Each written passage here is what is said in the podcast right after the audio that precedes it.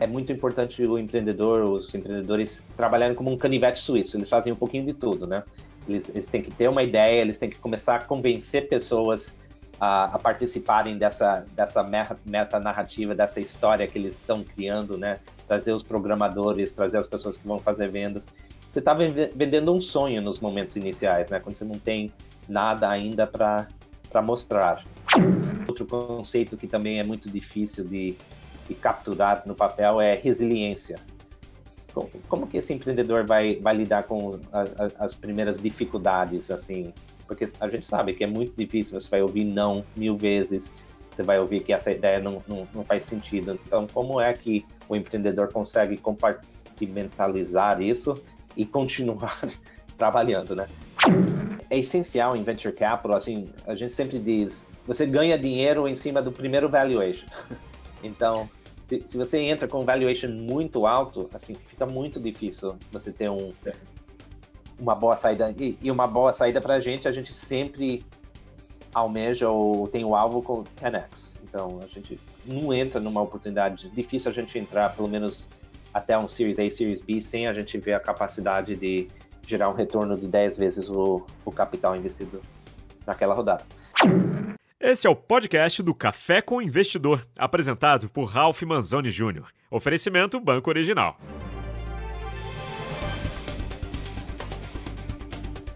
Olá, bem-vindo ao Café com Investidor. Ele é um fundo que investe em startups nos Estados Unidos e no Brasil, fundado por americanos. Um deles é o ex-embaixador dos Estados Unidos no Brasil, Cliff Sobel. No portfólio, ele tem alguns unicórnios. A Stone, na qual saiu quando a, a empresa fez a abertura de capital nos Estados Unidos, a Gimpass e a Loft. E há outros candidatos a se tornarem startups bilionárias no portfólio, como é o caso da CargoX. Quem conversa comigo hoje é Michael Niklas, ele é sócio da Valor Capital. Michael, muito obrigado por aceitar o convite de participar do Café com o Investidor. Prazer é todo meu. Muito obrigado, Ralph, pela, pelo convite e pela participação aqui. Michael, me conta essa história. Como foi que algum um grupo de americanos resolveu se unir para criar um fundo para investir em startups, tanto no Brasil nos Estados Unidos, mas o, o portfólio de startups brasileiras é até maior do que o americano. Exatamente. Um, olha, a, a, história é interessante. Ela, ela remonta ao, ao, como você tinha mencionado, o Clifford Sobel, que foi uh, um dos ex-embaixadores americanos aqui no Brasil, de 2006 a, a 2010. Ele foi um dos poucos embaixadores que serviu as duas administrações, republicana e democrata. Então, ele foi uh, apontado pelo Bush 43, então seria o Bush filho, e, e Obama o manteve depois, quando uh, o Obama ganhou a eleição, foi um dos uh, embaixadores que, que foi mantido. No, no Itamaraty americano, assim, mais ou menos 75% dos embaixadores são profissionais de carreira e 25% são indicados, e geralmente eles vêm de indústria, de negócios, que foi o caso com o Cliff. E interessante, o, o, o Cliff montou a Valor uh, logo após a saída dele do, do, cargo de embaixador. Ele tinha se apaixonado com o Brasil, ele mantém um apartamento na, em São Paulo, ainda ele vem todo mês, uh, ou pelo menos vinha todo mês, né, no, no pré-Covid. Uh, a esposa, a Bárbara, montou uma ONG chamada Américas Amigas, que faz todo o trabalho de Outubro Rosa, né, ligado à, à conscientização e, e, também esforços para trazer equipamentos e acesso a mamogramas, né, então todo, todas as informações em, em, em volta de, de câncer de mama. Então a família basicamente se apaixonou com o Brasil e quando saíram queriam fazer alguma coisa com o Brasil e, e era isso era 2010, se você lembra, assim, era aquela época que o Brasil estava bombando, os Estados Unidos tinha, tinha passado pela aquela crise de 2008, lembra? Então, estava todo mundo deprê nos States e tinha alguns americanos olhando para o Brasil e falando, uau, a coisa está tá é, agitada. A famosa, é a famosa capa do Cristo decolando, eu imagino, que chamou a atenção para muita gente, de muita gente. Exatamente. É. E aí, então, o, o Cliff teve várias oportunidades de, de, trabalhar com grupos de private equity, a Carlyle e, e, outros, mas aí ele decidiu fazer algo junto. Então, com, ele, junto com mais quatro famílias, uh, uma colombiana e, e, o resto americanas, eles decidiram um, juntar um dinheiro e começar a olhar startups no Brasil. E você pode pensar, mas por que startups, né? Mas uh, é que o, ele, o, o Cliff foi empreendedor serial, ele montou e vendeu várias empresas, e a última que ele montou, ele montou com o filho Scott, que, é, que é, o, é o nosso sócio, então a Bella foi criada originalmente, fundada pelo, pelo Clifford e pelo Scott, e eles montaram uma empresa em 1995, que foi uma das primeiras empresas de VoIP, Voice ah, over sim. IP, né? Fazia o que o Skype faz hoje em dia com o WhatsApp. E eles tiveram bastante sucesso com a empresa, abriram capital na Nasdaq em, em 2000, então o timing foi muito bom antes da quebra da, da Nasdaq e foi vendida para AT&T, foi um, um, unicórnio da, da Web 1.0. Então ele já tinha o DNA de, de empreendedorismo, né, fazendo mesmo. Aí depois, com o conhecimento do Brasil, ele viu que o ecossistema estava num, num, momento interessante, estava começando realmente a, andar. Aí então juntou um dinheiro, começou a fazer alguns investimentos iniciais, trouxe um dos meus outros sócios, o, o Antoine Colasso, que tinha trabalhado na Google, inclusive ele tinha aberto o escritório da Google aqui no Brasil, contratou o Rohaga, no primeiro presidente lá. E aí ele ficou no, no Google por nove anos, abrindo o Google no, no resto da, da, América do Sul, depois na Índia e, e, no sul da Ásia. Então, aí ele, o Cliff e o Scott convidaram o Antoine para se juntar a nós. Inicialmente, o Antoine ia tocar a operação aqui no Brasil, mas a gente decidiu manter ele no Vale do Silício e depois eu falo um pouquinho como isso encaixa com a, com a nossa estratégia de cross-border. E aí foi nesse momento que eu entrei. Eu estava, eu sou gringo, assim, minha carreira foi tudo em Nova York, mas um, eu estava começando a atuar no Brasil naquela época e estava num, num vice brasileiro chamado IdeiasNet. E aí foi em 2003 eu me juntei e aí começa a nossa jornada, né? Assim, a, a Valor Capital começou a profissionalizar o capital que Sim. eles estavam investindo no Brasil, começando com o primeiro fundo que foi em, em 2014. Então saiu de dinheiro das famílias e, e foi uma estrutura mais tradicional com LPs, uh, e etc. E hoje são quantos fundos montados e quantas startups vocês já investiram? Então, hoje nós temos mais de 55 empresas no, no portfólio e quase mais de dois terços delas, 75%, são empresas aqui no Brasil. Então, a nossa estratégia realmente é, é, é seed e early stage no Brasil, podendo ir até o, até o Series B. E Sim. também a, a, a gente faz cross-border, que a gente também tem um mandato de 25% do fundo pode ser investido em empresas globais. Em geral, elas são dos Estados Unidos, do Vale do Silício, mas já investimos em empresas da Nigéria, de Israel e, e, e europeias também, mas sempre tendo um vínculo com o Brasil de alguma forma. Então, essas empresas são investimentos onde a gente consegue ajudar essa empresa a vir para o Brasil em algum momento. Por exemplo, a Coinbase ou a Udacity seriam seriam dois. Em conjunto, são quatro fundos. A gente está terminando captação de dois fundos agora. Temos mais ou menos 500 milhões de dólares uh, de AUM, Assets Under Management, né? então, sob gestão. Sim. E em cima desses 55 ah, empresas. Vocês têm alguma tese específica, algum setor que vocês preferem? É, há algo que, que se destaca nos investimentos da Valor Capital ou vocês são mais generalistas? Uhum.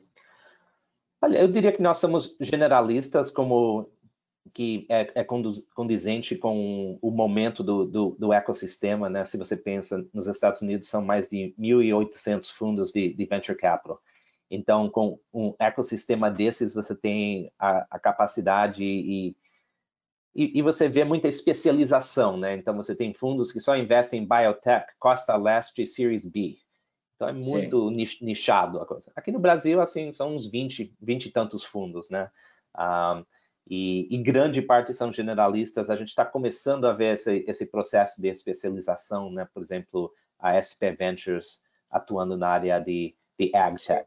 Mas os, os, grandes players com quem a gente um, assim compete e, e, e, também faz parcerias, faz co-investimentos, né? O, o famoso co-opetition, ou, ou, ou frenemy, como a gente chama também, a, a Monax, a Caseca, a Redpoint, a Stella, esse, esses fundos, grande parte são generalistas também. E generalista cai dentro de uma tese, pelo menos para a gente, um, sobre a emergência da classe média do Brasil. Quais são os, os, produtos e serviços que uma, que uma classe média vai querer consumir quando eles começam a, a ter acesso a um poder aquisitivo. Então, é coisas como um, ah, serviços financeiros para fazer investimentos, educação financeira, uh, EdTech, um, ah, preparo para fazer o Enem, para competir, para entrar nas, nas, nas faculdades. Um, então, essa, essa coisa de emerging middle class, middle market, um, faz parte dos serviços de, de, mobilidade, de transporte, um, tudo, tudo cai dentro da, da nossa tese. E, e, a gente também está olhando algumas, todo, todo fundo e quase todo ano a gente continua explorando novas, novas áreas. Então a gente está olhando chatbots, AI, agricultura. Então as, as novas tendências, tentando entender para onde vão as coisas e como que a gente pode participar e uh, achar investimentos que estão fazendo um leverage em, em cima disso. Mas você falou da, desculpa te interromper, mas você falou da tese. É, hum. Que outros fatores são fundamentais para você investir? É, já que você está num estágio que você falou que é early stage, é, que, além do mercado, dos mercados, é, você olha exatamente para quê? Tem aquela aquela tríade clássica que é time, é, tamanho de mercado e produto. Uhum. É mais ou menos uhum. isso que vocês seguem também?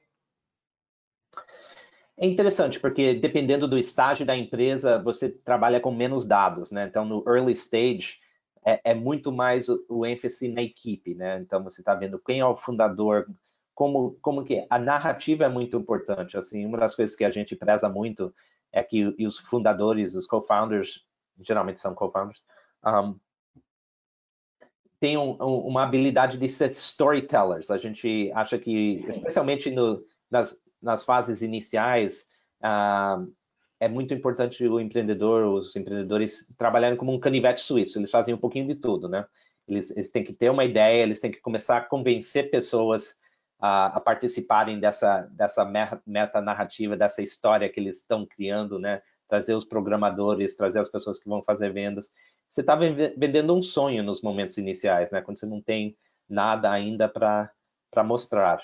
Então, a capacidade de uh, ter relacionamentos humanos, de, conven de, de convencer pessoas, de, de criar uma, um, uma história e vender essa história, são coisas que são soft skills, de certa forma, né? Não é uma coisa que Sim. você consegue fazer um, uma prova, um, um, exame. Ou outro conceito que também é muito difícil de, de capturar no papel é resiliência. Como, como que esse empreendedor vai, vai lidar com a, a, as primeiras dificuldades, assim? porque a gente sabe que é muito difícil, você vai ouvir não mil vezes, você vai ouvir que essa ideia não, não, não faz sentido. Então, como é que o empreendedor consegue compartimentalizar isso e continuar trabalhando, né? Uh, então, no, no, no, early stage são é, é, muitas vezes mais arte do que ciência, né? Porque a gente gosta de ver como que a, a equipe foi montada, como que a história, a narrativa, o problema é definido, Sim. como que eles validaram esse problema no, no, mercado. Então, não simplesmente saíram correndo atrás de, de algo que eles acham que é interessante, mas realmente tomaram o cuidado de, de conversar com alguém para ver se realmente é um ponto de dor, um pain point que eles estão solucionando e não só um feature que é legal, mas que na prática todo mundo quer, mas ninguém está tá disposto a pagar. Um, então, o real estate é um pouquinho isso, mas é claro que depois no Series A, geralmente, isso é mais no seed, né? No Series A Sim. já tem um produto, já tem alguma atração, a gente consegue entender um pouquinho dos unit economics envolvidos, por exemplo, qual o custo de, de aquisição do usuário, qual, qual o potencial lifetime value disso, como que net dollar retention, então, você, depois que você conquista uma, uma conta, ele cresce você cons consegue crescer o share of wallet organicamente ou, ou custa muito para crescer o share of wallet dentro daquela conta? Uh, qual o churn rate? Sim. Então, todos os KPIs que a gente consegue entender tração e o que a gente chama de stickiness, né? Assim, a adesão ao, ao, ao produto. E quando você evolui para o Series B em diante, aí sim você tem todos os, os números, você tem os excise, tudo, tudo certinho e é muito mais uma, uma fase de você já, já, ultrapassou o product market fit, aquele momento onde você não sabe se exatamente é. o produto está sendo aceito ou não.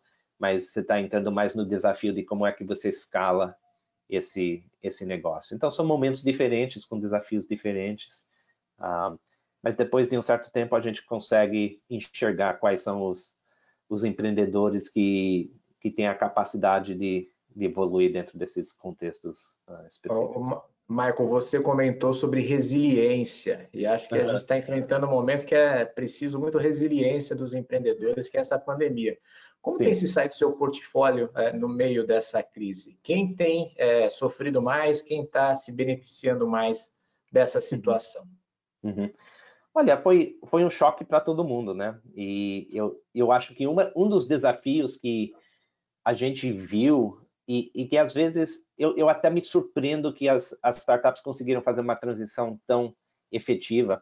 Não, não só as startups, mas todas as empresas, assim, de um dia estar no escritório com toda a estrutura lá e no próximo dia todo mundo em casa. Assim, é incrível se você pensa, né, que, que, que isso acontece, né? Conseguir fazer a gestão das pessoas que estavam acostumados a ter essa interação.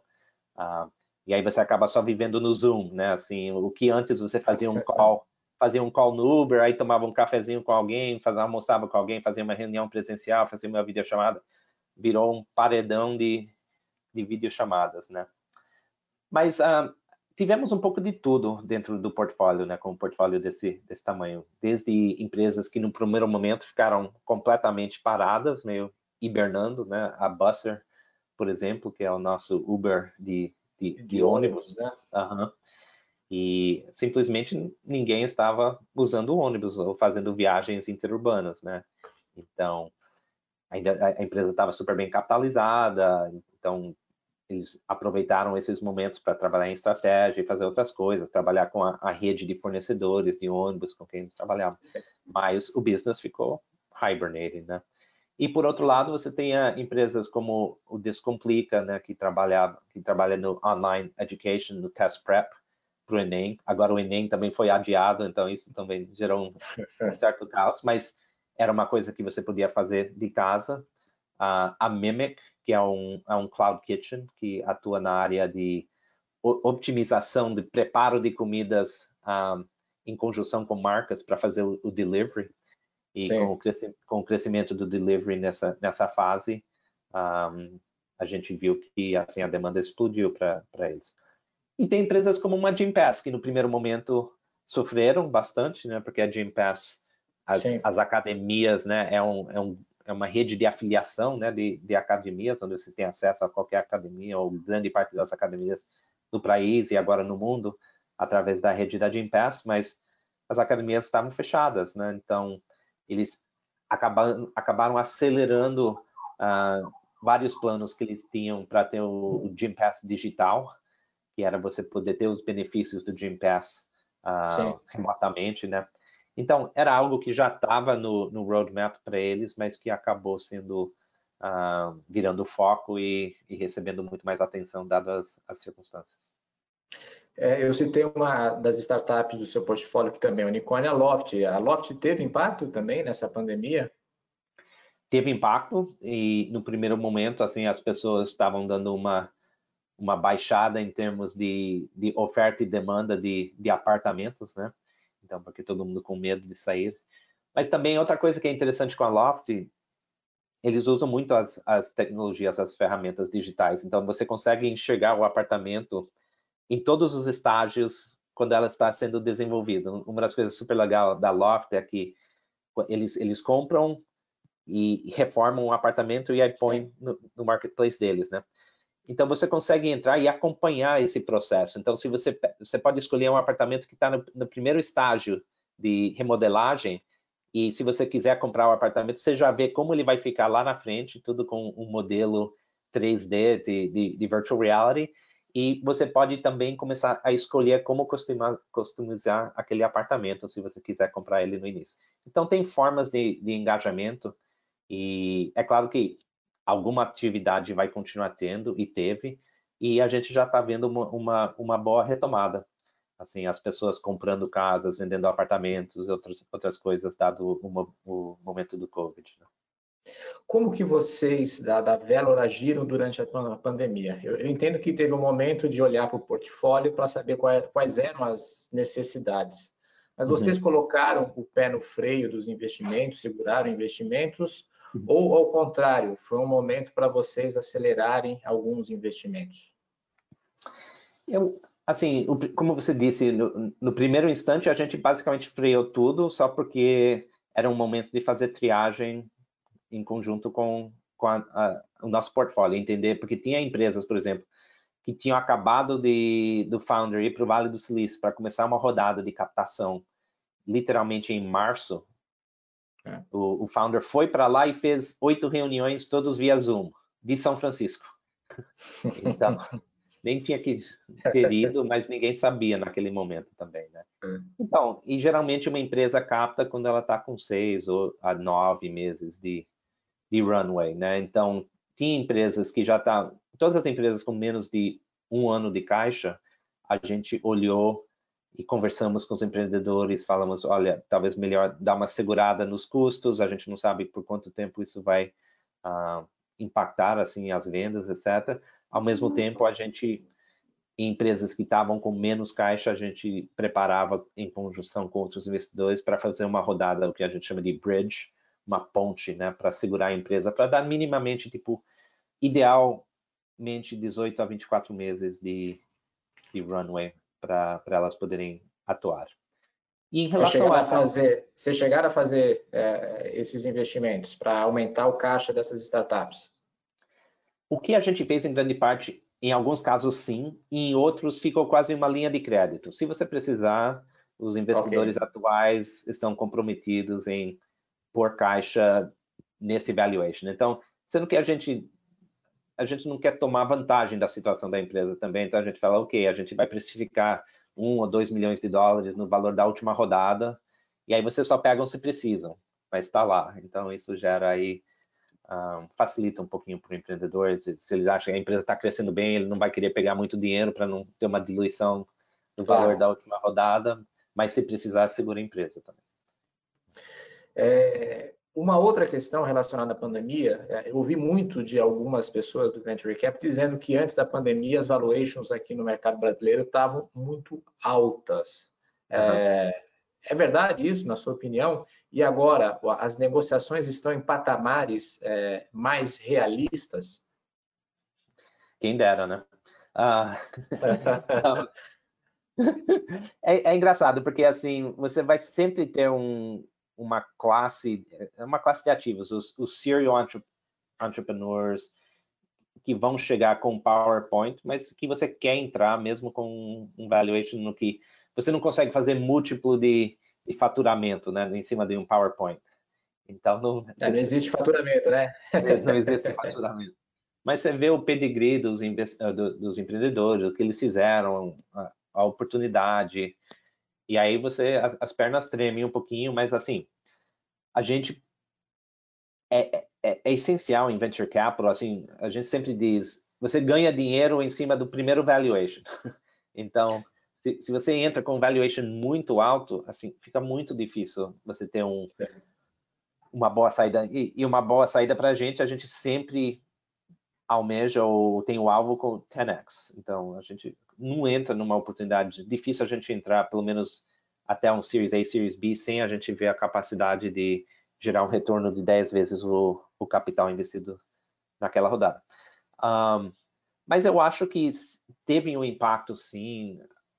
Tinha muitos VCs de fora vindo para o Brasil e isso talvez, assim, competição sempre gera, assim, demanda gera subida nos preços, nos, nos, valores. Eu acho que tem um pouquinho menos, ou teve um pouquinho por uns, por uns meses. Mas eu acho que os melhores empreendedores com as melhores ideias sempre vão poder captar num, num valor que assim representa o valor que eles podem gerar no futuro e a gente tem que decidir se, se, se faz sentido ou não dentro dos nossos cálculos uh, entrar naquele valuation. Mas uh, mas continuamos fazendo deals, fizemos vários deals nos últimos meses. Alguns eram deals que a gente já tinha negociado uh, e estávamos só na fase da, da, due diligence, e aí Sim. fechamos. E eu acho que fechamos pelo menos dois, três dias onde uh, nunca tivemos uma reunião presencial com, com o empreendedor. E, e, esses dias foram negociados antes da pandemia, eu imagino. Você só concluiu ele durante a pandemia. Esses a gente só concluiu durante a pandemia. Tá. Ô, Marco, vamos falar um pouquinho da sua trajetória. É... Como que você veio para o Brasil? Você tem alguma relação familiar no Brasil? É... De que maneira você acabou é, vindo morar para o Brasil e investindo no Brasil? Uhum. Eu, eu, morei no Brasil por alguns anos, quando era menino. Meus pais ah, trabalhavam ah, aqui no Brasil, meu pai em, em, São Paulo, e eu acabei fazendo assim jardim de infância e os primeiros anos ah. ah pré-escolar aqui no Brasil. Mas aí voltei para os Estados Unidos e, e, acabei não usando mais o, o português. Eu morei em, em, em, Nova Jersey, fiz a high school lá, fiz faculdade em Washington, ia fazer carreira diplomática, acabei indo para antropologia, fiz um mestrado em antropologia em Coimbra, e aí, então, em Coimbra que foi a, a primeira retomada do, do, mundo lusófono. Então você tem um pouquinho do sotaque brasileiro e o português. Sim, falar junto com o americano. Sim, dá para falar português, assim, boca fechada. É, ah, exato. E, e aí eu decidi que não queria fazer a ser um profissional acadêmico na área de antropologia, também não queria me tornar diplomata, então a única coisa, meu pai era engenheiro por formação, então fui criado mexendo com computadores, tinha alguns amigos que moravam em Nova York no início dos anos 90 e acabei me mudando para lá realmente sem ideia do que ia fazer, mas uh, acabei pegando uma das primeiras transformações digitais, e eu, eu não falei disso, mas parte da nossa tese é se você olha nos últimos 40 anos. E se você olha, venture capital é um, como classe de ativo nasceu pós Segunda Guerra Mundial. Eles investiam nos anos 70 semicondutores, anos 90 personal computing, IBM, Apple, anos 90 infraestrutura da internet. E nos últimos 20 anos o que a gente tem visto é com a conjunção de cloud computing e o smartphone, a gente tem visto toda uma revolução ou uma disrupção de, de, de, grande parte do PIB, né? Começando com as empresas de conteúdo, né? Assim, que era pirateadas música primeiro, agora ninguém pirateia música mais, você vai no Spotify, você vai na, no, no, no, no Music Tunes, etc. Então tem muitas opções. Uh, então, conteúdo, a gente sabe, os jornais apanharam muito conteúdo indo para o online, música indo para online, uh, filmes indo para online. E aí, por consequência, cada setor do PIB está sendo impactado por, por, essa transformação digital, né? E então, desde mobilidade até educação, até serviços financeiros. E então, parte da nossa tese cai em cima disso.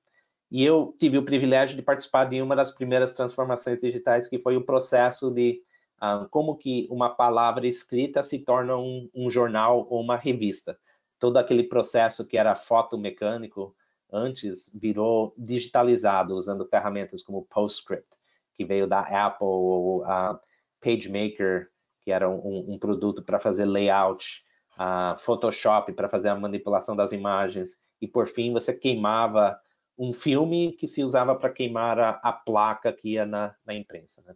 Aonde que você participou disso?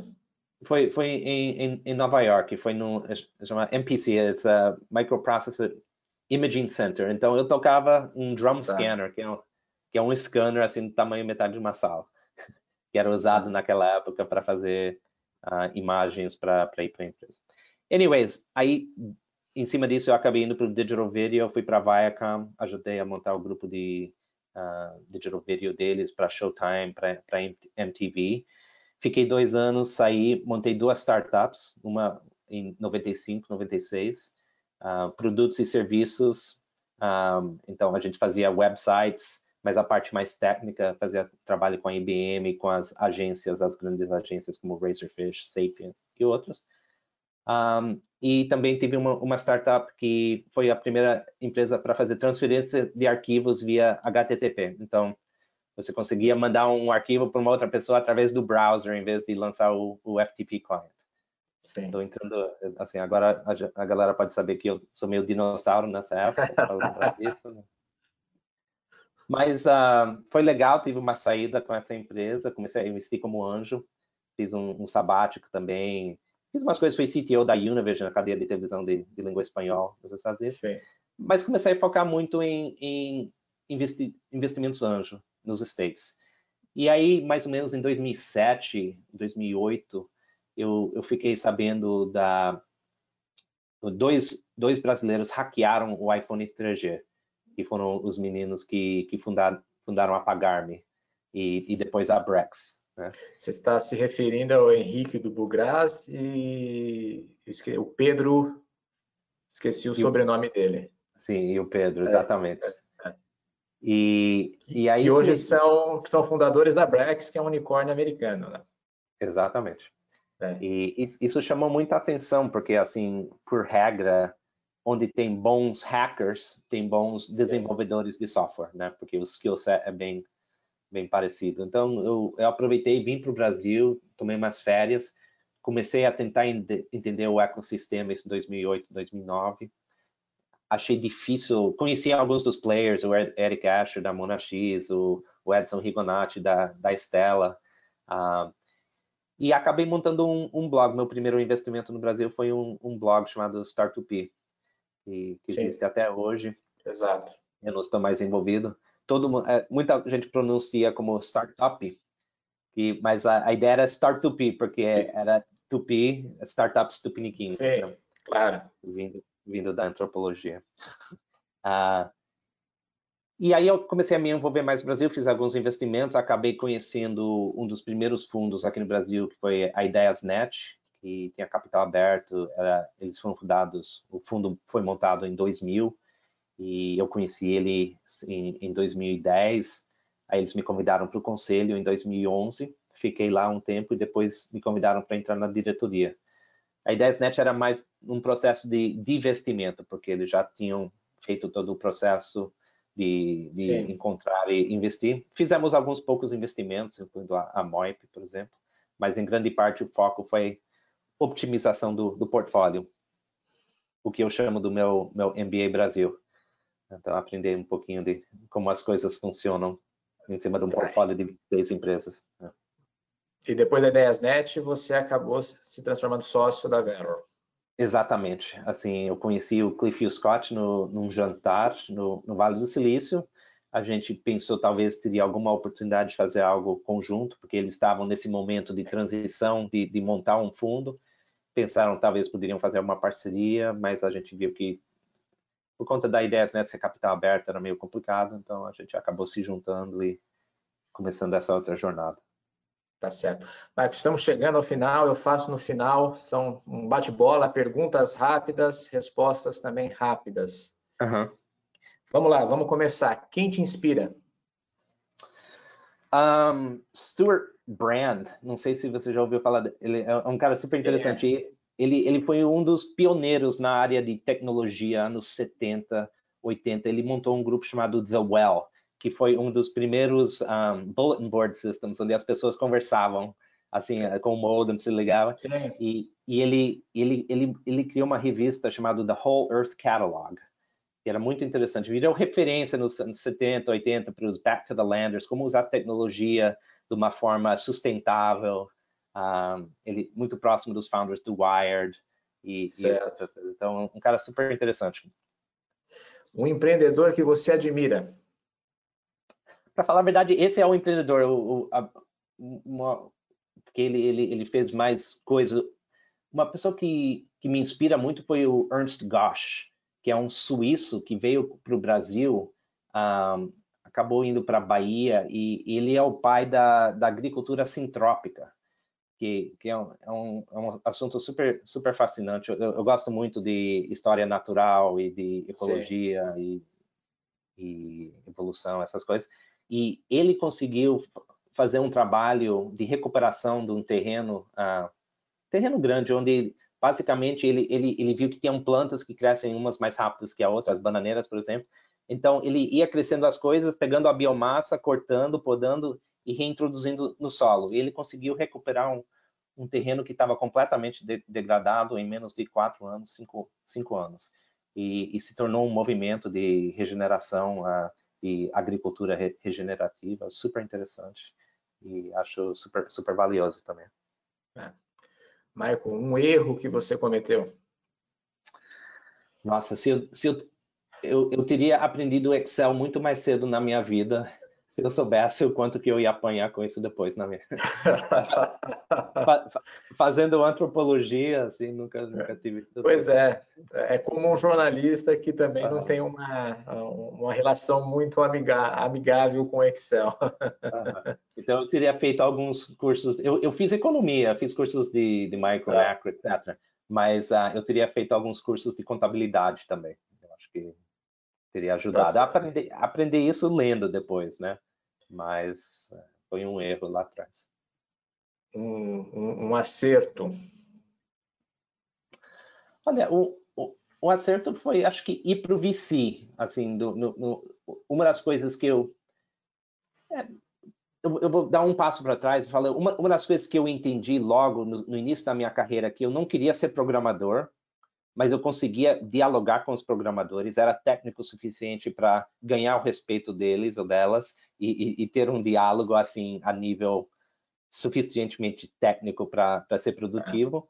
E eu conseguia falar business, speak business também. Então, conseguia conversar com, com as pessoas do outro lado. E eu logo aprendi que, estando no meio, conseguindo conectar essa, esses, esses dois conjuntos, era um skill valioso em si. E é algo que me serviu muito bem em, em, em muitas ocasiões onde eu não era, eu fui CTO do grupo e eu nunca fiz um curso de tecnologia na minha vida. Mas era a capacidade de entender, de, de dialogar com, com, com, os tecnólogos que muitas vezes as pessoas Legal. de business não conseguiam fazer. Um livro?